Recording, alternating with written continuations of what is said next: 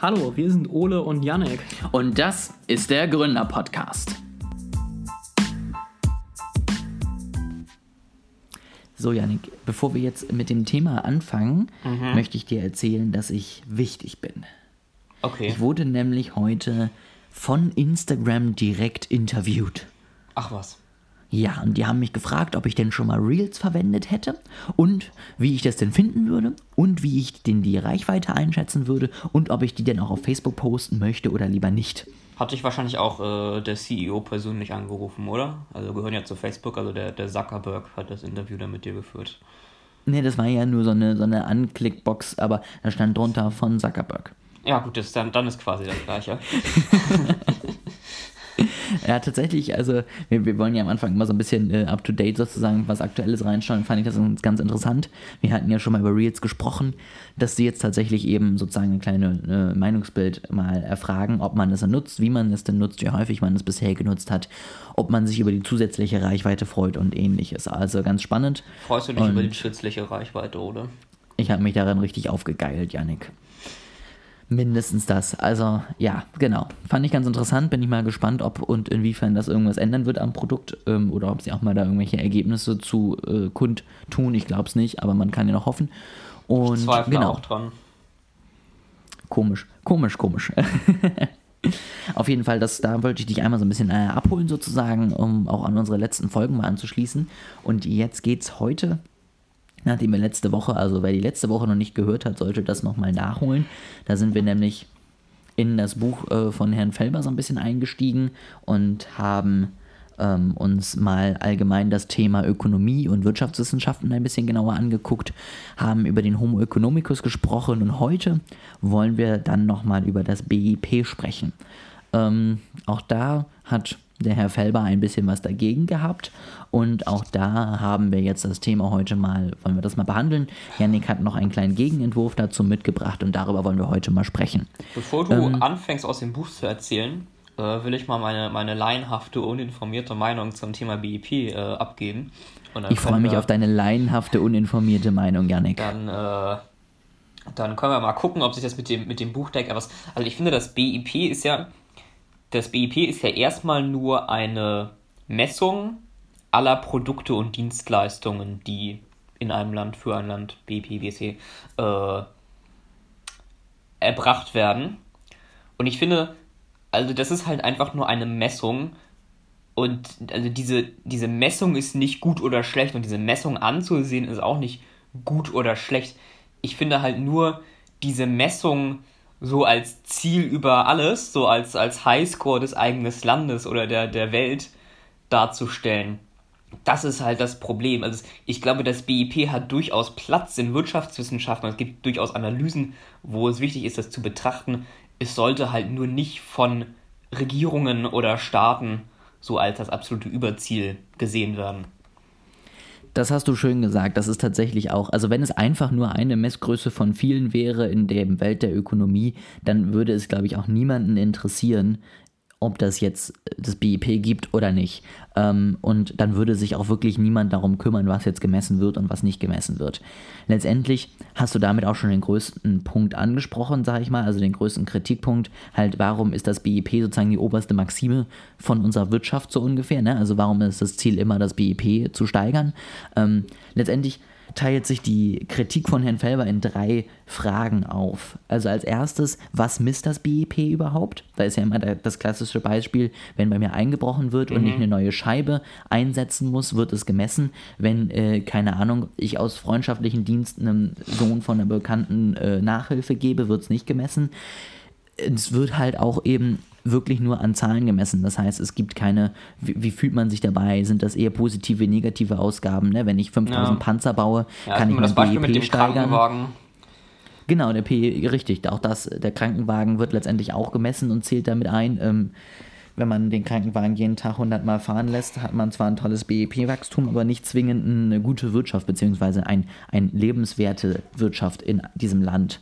Das ist Punkt 1 Kritikpunkt, dann eben überhaupt, warum wird das BIP als die Maßgröße schlechthin angesehen? Ne? Warum Hat man nicht irgendwann mal überlegt, dass es vielleicht äh, andere Möglichkeiten gibt zu wissen, wie die Wirtschaft funktioniert und das als Ziel auszustellen? Und der dritte Punkt, den er letztendlich anspricht, ist dann, warum Wachstum? Ne? Also das Ziel ist natürlich beim BIP auch nicht nur, dass man es misst, sondern es wird ja eigentlich wenn man mal so überlegt, wie es zusammengefasst wird, wird es noch nicht mal im BIP zusammengefasst, sondern es geht eigentlich nur um den Wachstum des BIPs mhm. im Vergleich zum Vorjahr. Und das sind so die drei Punkte, die er letztendlich kritisiert, wo er sagt, da hat das BIP halt einfach ziemliche Schwächen, beziehungsweise das Ziel unserer modernen Wirtschaft hat da letztendlich einzelne Schwächen. Ähm, das ist sozusagen einmal in, in Kurzzusammenfassung seine Kritik am BIP. Wie siehst du denn das? Also die, gerade die anderen beiden Punkte, die du jetzt noch nicht angesprochen hattest. Ja, kann, kann man so unterschreiben.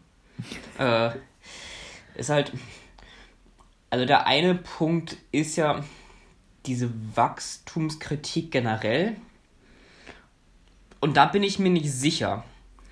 Also es, ist, es gibt ja dieses, dieses Argument äh, von wegen, naja, man kann halt nicht unendlich wachsen äh, weil begrenzter Planet und äh, begrenzte Ressourcen. Ähm, und da, also das Argument sehe ich halt eher kritisch, weil es wird so ein bisschen getan, als wäre die einzige Möglichkeit von Wachstum, naja, du hast heute eine Fabrik und morgen hast du zwei Fabriken. Ähm, es gibt ja aber auch die Möglichkeit, okay, äh, heute kann der Arzt fünf Patienten pro Stunde äh, behandeln und dann kriegt aber vielleicht, äh, wird vielleicht die Aufgabe seines Assistenten automatisiert und dann wird er auch Arzt und dann können die beide Patienten behandeln und dann hat man mehr Zeit pro Patienten. Ne? Und das ist ja auch eine Form von Wachstum. Und ich finde deswegen, also die, die Wachstum ist nicht immer nur mehr Ressourcenverbrauch und mehr vom Gleichen. Es kann auch hier zum Beispiel mehr Zeit von Ärzten für seine Patienten sein. Und das kann man halt schon sehr stark steigern, äh, auch ohne dabei großzügige planetare Ressourcen zu verwenden. Und deswegen sehe ich diese generelle Wachstumskritik und diese Grenzen des Wachstums äh, teilweise eher kritisch. Da gebe ich dir recht, wobei man jetzt natürlich auch wieder sagen würde, dieses Wachstum, was du jetzt letztendlich angebracht hast, also dass jetzt zwei Menschen in einer Stunde fünf äh, Leute behandeln, statt einem Mensch fünf Leute, auch diese positive Entwicklung, die es ja ist, würdest du im BIP nicht wiederfinden. Weil sie behandeln mhm. ja immer noch fünf Leute und verdienen letztendlich Geld für diese fünf Leute. Vielleicht können sie, weil sie sich mehr Zeit nehmen, ein bisschen mehr abrechnen, aber letztendlich wirst du ein BIP-Wachstum in dieser Zeit wahrscheinlich dann nicht sehen. Und ähm, das ist natürlich klar, ich weiß, worauf du hinaus möchtest und letztendlich wird es dann teilweise sicherlich auch im BIP sichtbar sein, aber letztendlich es gibt eben viel mehr Dinge, die vielleicht wachsen sollten auch weiterhin. Vielleicht sollte auch einfach die Zufriedenheit, keine Ahnung, die freie Gestaltung des Arbeitsplatzes und äh, das Glück wachsen. Aber all diese Dinge siehst du halt leider nicht im BIP. Und wenn du am Ende des Jahres ganz stolz präsentierst, dass dein BIP 2% gewachsen ist, dann kannst ja. du natürlich dich darüber freuen, letztendlich was am Ende das Ergebnis ist für uns als Gesellschaft, äh, weiß ich nicht und kann ich auch nicht sagen. Also, und ich glaube, das sollte einfach letztendlich nochmal überdacht werden, weil man einfach sieht, wie wenig repräsentativ dann diese Zahl ist, um sie als die einzige zu sehen, die letztendlich am Ende des Jahres beachtet wird. Ja, stimmt, du hast recht. Ich muss mir das Beispiel gerade so ein bisschen schnell überlegen. Man könnte natürlich irgendwie indirekt argumentieren, von wegen, dann sind die Leute gesünder, dann können sie mehr arbeiten, dann äh, werden sie nicht krank, dann sind sie auch produktiver. Aber du hast recht, direkt aus, aus äh, dem der Maßnahme, aus, aus der Änderung wird es keine Wachs, kein, kein Wachstum im BIP geben. Ja, also letztendlich, ich habe ja, hatte ich dir gestern ja auch erzählt, einen ganz spannenden Artikel dazu gelesen, jetzt letztens irgendwie, ähm, wo es eben darum ging, wie stellen wir uns jetzt die Fortführung des Wachstums vor, beziehungsweise allgemein die Fortführung der Wirtschaft. Und da ging es halt auch eben rund zwischen kompletten Wachstumsgegnern, die sagen, wir leben schon seit so und so viel Generationen und erst der letzte Zehntel hat überlegt, dass Wachstum die einzige Maxime ist, bis hin zu eben welchen, die sagen, Wachstum ist ja schön und gut, aber wir müssen uns eben einfach überlegen, wie wir wachsen. Und da ist häufig natürlich auch der Punkt gefallen, Du kannst ja super wachsen, indem du zum Beispiel immer bessere Dienstleistungen anbietest, denn da brauchst du keine Ressourcen, da brauchst du nichts vom Planeten, da machst du nichts kaputt. Das Einzige, was du machst, ist, dass ich meine Zeit letztendlich in hoffentlich ja. einen positiven Dienst der Menschen stelle. Und das ist natürlich ein Wachstum, was man ähm, gerne sehen möchte und wo man auf jeden Fall hinarbeiten sollte. Es geht nur letztendlich darum, dass eben auch das ja im BIP nicht bewertet wird. Also ist das jetzt ein Wachstum auf Kosten des Planeten zum Beispiel oder ist es ein Wachstum auf Kosten der Gesundheit der Menschen, sondern es ist halt einfach nur Wachstum. Würdest du sagen, dass äh, erst in den letzten Jahrzehnten Wachstum die Maxime war?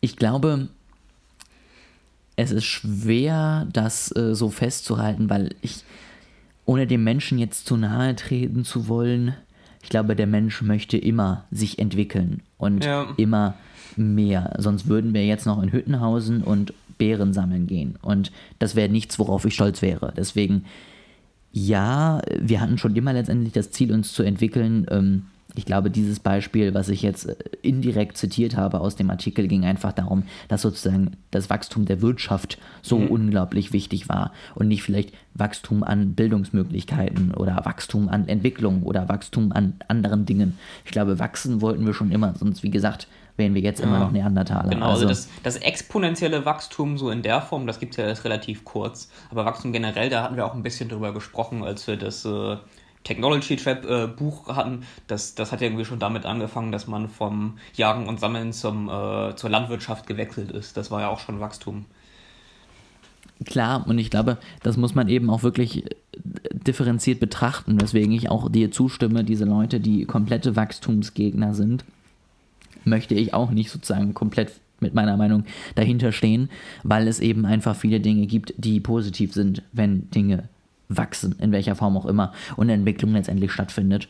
Und es glaube ich, wie gesagt, das hatte ich auch schon bei der Technology Trap gesagt, ist am Ende unsere Aufgabe ist dafür zu sorgen, dass das Wachstum mhm. letztendlich alle mit ins Boot holt und alle letztendlich davon profitieren lässt. So, jetzt hattest du ja, um mal von der Wachstumsdebatte wieder ein bisschen wegzukommen, ähm, ein einen Gegenvorschlag äh, mal vorbereitet und möchtest den sicherlich gerne mal präsentieren, was man denn stattdessen sozusagen als oberste Maxime unserer Wirtschaft äh, hinstellen könnte, als eine von vielen Möglichkeiten. Erzähl doch mal, was du da mitgebracht hast. Genau, ich habe mir mal den nationalen Wohlfahrtsindex äh, angeschaut. Das ist eben ein alternatives Konzept ähm, zum BIP, äh, zum, zum Messen einer Volkswirtschaft. Und der misst insgesamt 20 Faktoren. Äh, ich weiß nicht, ich kann sie mal alle vorlesen, wenn, wenn unsere Zuhörer ready sind.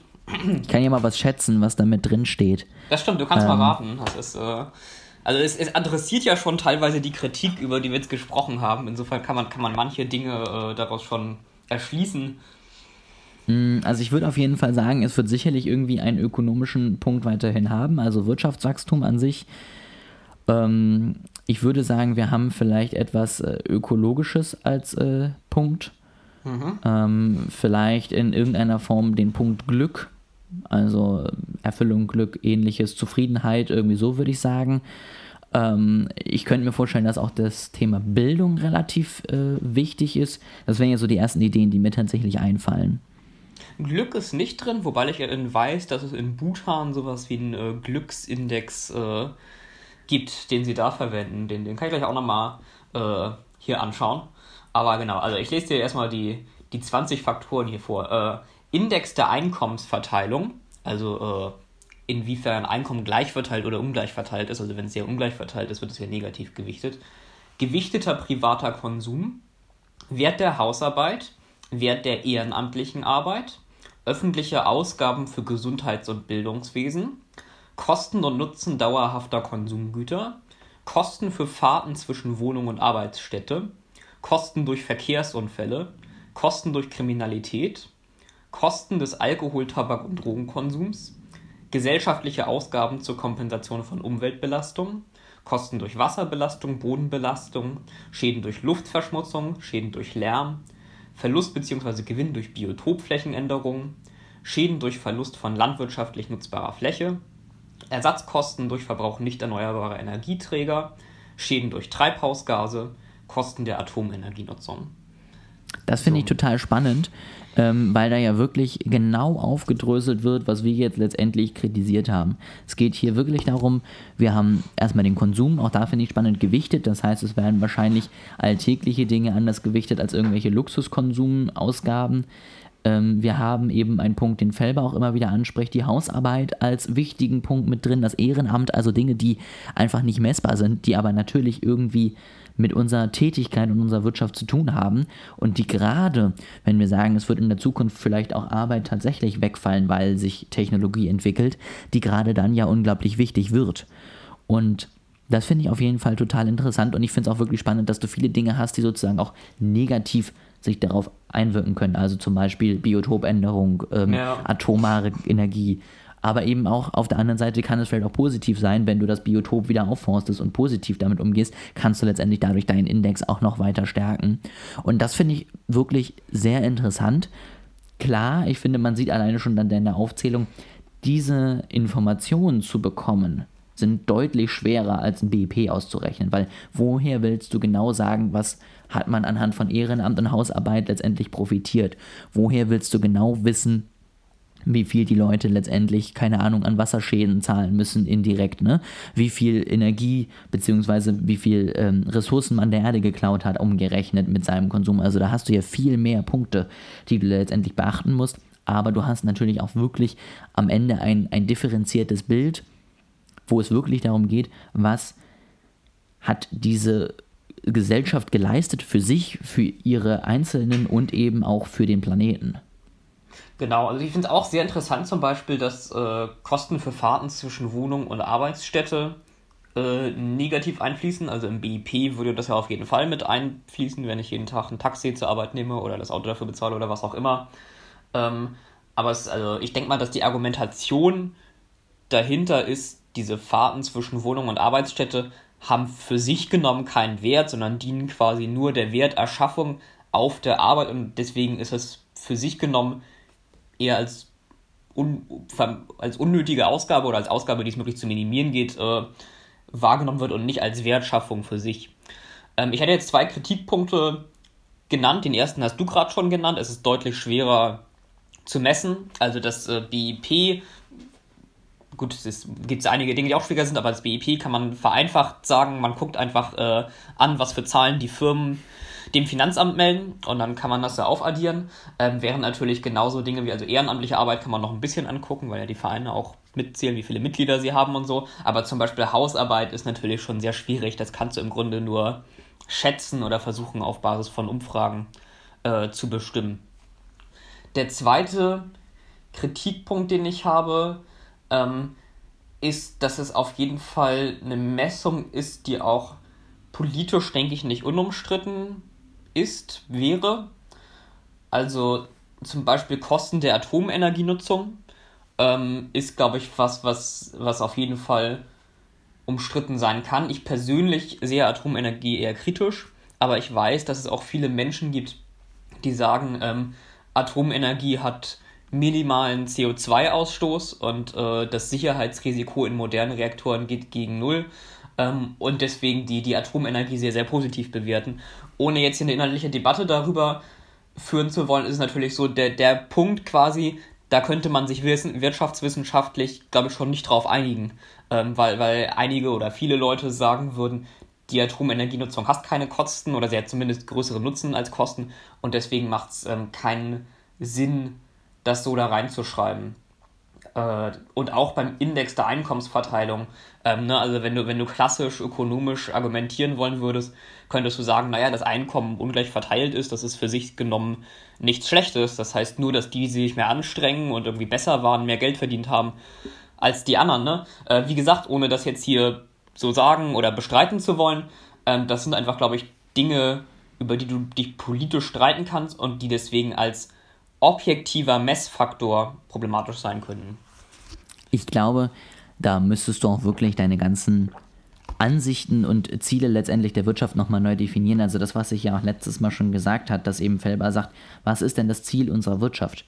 Und ähm, dass das eben nicht geklärt ist, beziehungsweise nur unzureichend einfach mit der Messung des BIPs, weil man festgestellt hat, dass das einfach geht, so ungefähr.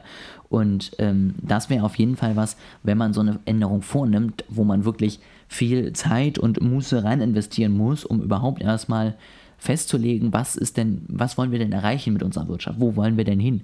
Wollen wir wachsen? Wollen wir gleich bleiben? Wollen wir auf Kosten des Planetens möglichst wenig letztendlich stattfinden lassen? Ähm, oder eben auch letztendlich jetzt hier die Frage, wie wollen wir mit der Energie weitermachen? Was sehen wir jetzt als schädliche Energie, was nicht?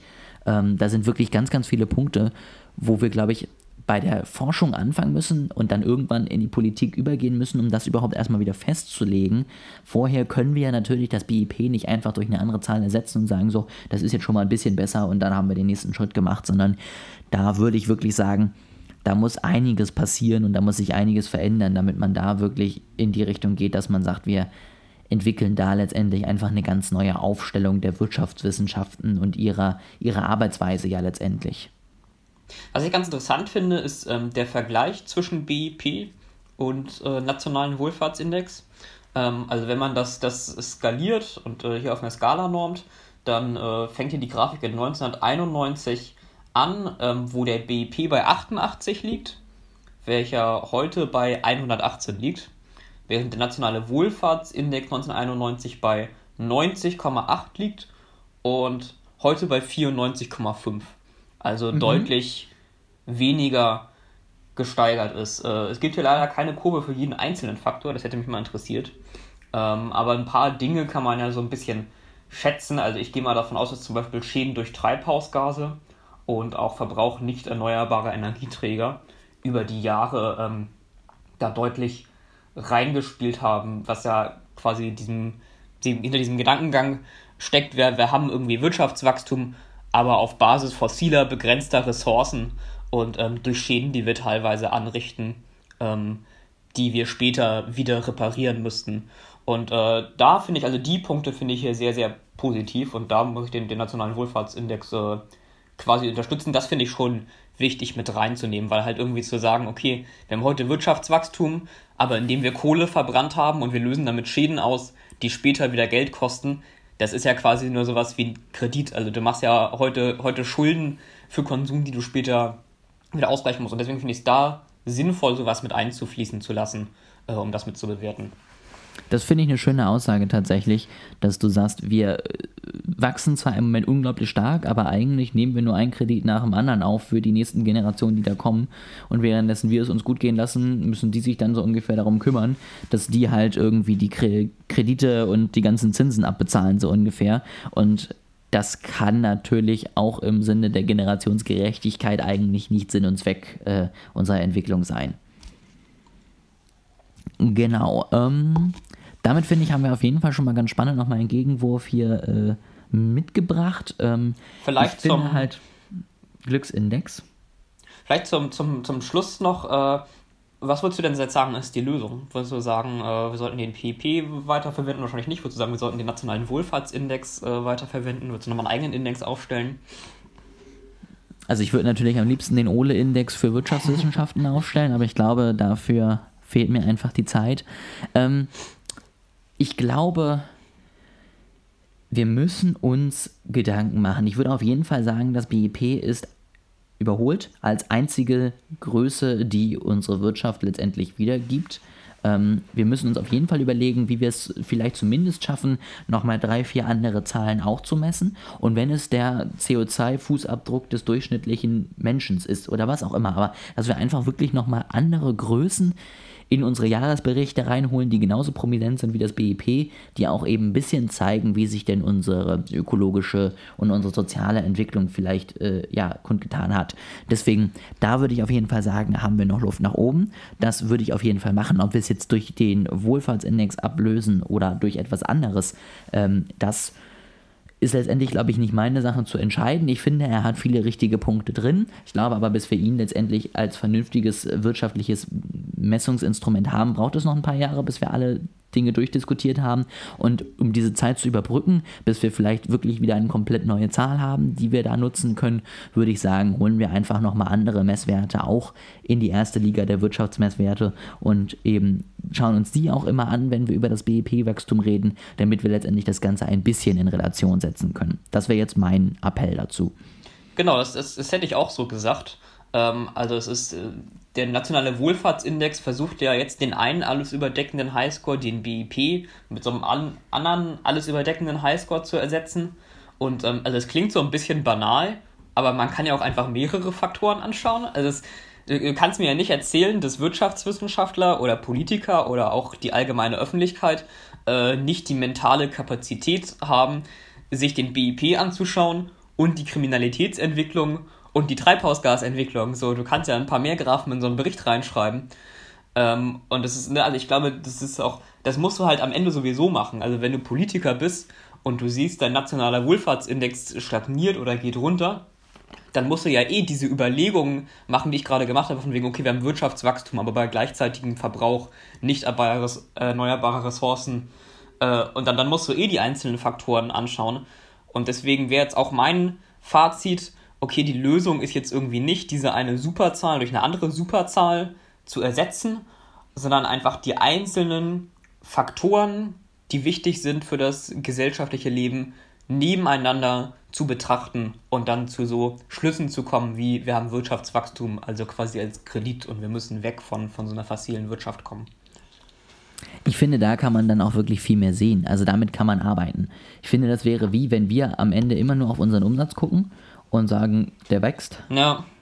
Ähm, und uns dann darüber freuen, ist eine richtige Entscheidung. Und wenn er dann mal nicht mehr wächst, dann ausrasten. Panik. Wir müssen ja auch gucken, ähm, wie steigen die Kundenzahlen oder eben nicht, wie viel wird durchschnittlich gekauft oder eben nicht, ähm, wie viel von den Interessenten, die wir auftreiben, werden am Ende zu Käufern. Also ich meine, wenn ein Unternehmen sich nur an einer Zahl letztendlich intern längs hangeln würde, würde da ja jeder Investor sagen, ja sorry, aber äh, erklärt mir mal bitte, wie ihr das jetzt vorhabt. Und so muss es der Staat letztendlich auch tun. Also der muss uns auch sagen, wie finanziere ich dieses Wachstum und wie sorge ich dafür, dass es eben nicht auf Kosten anderer Dinge geht ich finde den Gedanken sehr schön. Wir gehen irgendwie zu so einem Risikokapitalinvestor und sagen, ja, es ist unser Ziel, jedes Jahr 2% Umsatzsteigerung zu haben und mal haben wir das geschafft und mal gab es Krisen, da ist der Umsatz dann zurückgegangen und äh, ja, wir versuchen das weiter. Und jetzt gib uns Geld. Nee, finde ich, find ich gut. Ähm, ist auf jeden Fall, finde ich, nochmal ein schönes Ende. Also, ähm, Leute, guckt euch mal mehr als eine Zahl an. Das schaffen wir inzwischen. Da sind wir, glaube ich, kapazitär gut aufgestellt. Ähm, und dann würde ich auf jeden Fall sagen, haben wir wieder ein spannendes Thema besprochen. Mir hat es auf jeden Fall sehr, sehr viel Spaß gemacht. Ähm, nächste Woche schließen wir wahrscheinlich das Thema Fellbar ähm, erstmal ab. Und ich werde nochmal erzählen, was denn seine Traumvorstellung einer Wirtschaftswissenschaft ist. Er hat da so ein paar Thesen aufgestellt, die können wir dann nochmal schön durchdiskutieren. Und danach hatten wir ja gestern schon besprochen, wird Yannick dann mal richtig gegenstänkern und uns hier mal ein bisschen konservative Wirtschaftswissenschaften auftischen. Und dann werden wir sozusagen einfach mal die beiden Bücher, die beiden Werke sozusagen miteinander vergleichen, was denn da jeweils ja Annahmen sind, äh, Ergebnisse und letztendlich auch Begründungen zu verschiedenen Themen. Ich glaube, das wird nochmal ganz spannend. Und ansonsten, genau, danach werden wir mal schauen, ob wir nochmal auf jeden Fall uns diese eine Studie angucken, ne? dass Dumme nicht denken, dass sie dumm sind, sondern dass sie schlau sind. Und ähm, dann sicherlich noch einige spannende Themen wieder für euch bereit haben. Genau, äh, ich lese ein Buch, das heißt äh, The Basic of Economics. Äh, das ist genau das, also es äh, geht so für Leute mit begrenztem Hintergrund äh, die klassischen Wirtschaftswissenschaften einmal durch. Es ist äh, die österreichische Wirtschaftsschule, also sehr, sehr klassisch äh, und dann, wer weiß, vielleicht bin ich dann schon so indoktriniert, dass wenn du hier deine Kritik äußerst, dass ich sage, alles, alles Schwachsinn, das, äh, alles, alles muss mit der klassischen Wirtschaft gemacht werden, wir müssen libertär werden, können wir ein kleines Streitgespräch haben. Sehr schön, ich freue mich drauf. Dann würde ich sagen, ähm, schreibt uns gerne auch Feedback. Ähm, ich verlinke euch alles nochmal in der Beschreibung, wo das Feedback hin kann. Wie findet ihr die Folgen? Was habt ihr für Themenwünsche? Wir hatten ja auch schon mal gesagt, wenn ihr Bock habt, irgendwie mal bei uns als Interviewgast aufzutreten, dann kommt auch gerne auf euch zu. Wie gesagt, ich verlinke das alles und ich freue mich, wenn wir uns dann nächste Woche wieder hören. Bis zum nächsten Mal, hat mich gefreut.